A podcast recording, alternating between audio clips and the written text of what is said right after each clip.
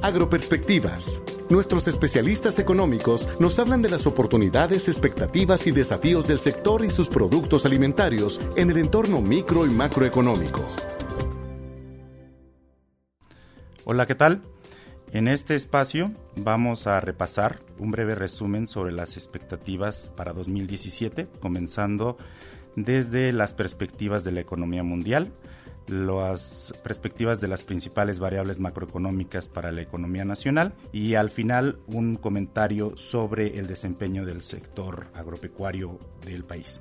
Para comenzar, pues se, se estima que la economía mundial haya crecido 2.3% durante 2016.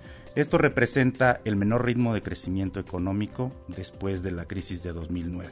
Asimismo, el comercio internacional mostró su menor crecimiento también posterior a la crisis de 2009. Asimismo, la incertidumbre política se estima que ha impactado negativamente en la actividad económica mundial. Sin embargo, después de la reducción en el crecimiento económico mundial durante 2016, se espera una moderada aceleración en el 2017. En particular, el Banco Mundial prevé que la economía global crezca a una tasa anual de 2.7%, es decir, 0.3 puntos porcentuales más que en 2016. Entre las economías avanzadas se espera que el crecimiento en Estados Unidos repunte al 2.2% a medida que el crecimiento de la producción y la inversión cobren impulso después de que en 2016 tuvo un desempeño débil. Recordemos que en 2016 la economía de Estados Unidos creció solamente 1.6%. Asimismo, entre los principales desafíos que los mercados financieros en las economías emergentes podrían enfrentar en 2017 destacan el aumento en las tasas de interés de referencia, así como un dólar fuerte. Sin embargo, se prevé que los flujos de capital se recuperen modestamente como consecuencia de mejores expectativas de crecimiento económico en los países exportadores de petróleo y materias primas, esto debido a la recuperación en los precios.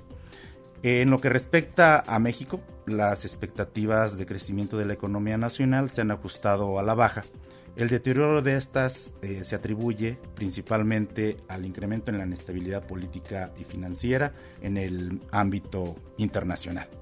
A lo anterior se suman aspectos como la incertidumbre cambiaria.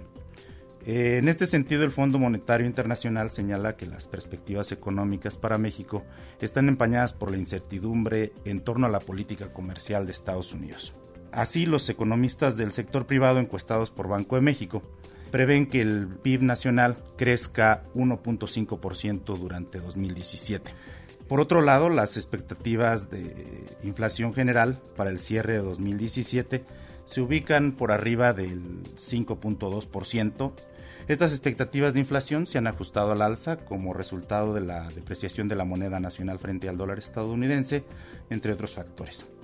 Cabe señalar que durante 2016 la inflación se mantuvo por debajo del 4%, es decir, eh, el rango objetivo establecido por el Banco de México de esta variable macroeconómica. Asimismo, los analistas económicos prevén que la tasa de fondeo interbancario se ubique por arriba del 7% al cierre de este año. Eh, en otras palabras, espera que se continúe con una política monetaria más restrictiva, por un lado para hacer frente a la presión inflacionaria en el mercado nacional y por otro lado en línea con el proceso de normalización de la política monetaria en Estados Unidos. Cabe destacar entonces, ante este entorno en el que las expectativas económicas se han ajustado a la baja, el buen desempeño que ha mostrado recientemente el sector agropecuario en México, ya que el sector primario muestra un mayor dinamismo que la economía en su conjunto. Por ejemplo, eh, las cifras oportunas que publicó INEGI correspondientes al cuarto trimestre de 2016 indican que la economía nacional creció 2.2%, mientras que las actividades primarias crecieron 6.4%, es decir, casi tres veces más. Algo similar se observó durante el segundo y tercer trimestre de 2016, en el que el PIB primario presenta mayores tasas de crecimiento que la economía nacional. Otro aspecto a destacar es el crecimiento de las exportaciones agropecuarias, lo que ha permitido que desde 2015 se mantenga un saldo superavitario en la balanza comercial agropecuaria, es decir, la que incluye productos primarios, no transformados. De la misma manera, la balanza comercial agroalimentaria, que incluye productos primarios y productos procesados, también presenta un saldo superavitario tanto en 2015 como en 2016. Asimismo, las condiciones climatológicas favorables han permitido que un crecimiento en la producción agrícola nacional.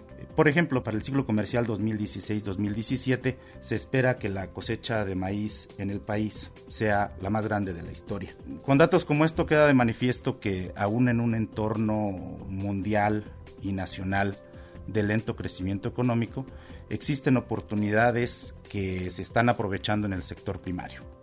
Para Agroperspectivas, les saluda esta semana David Magaña Lemos.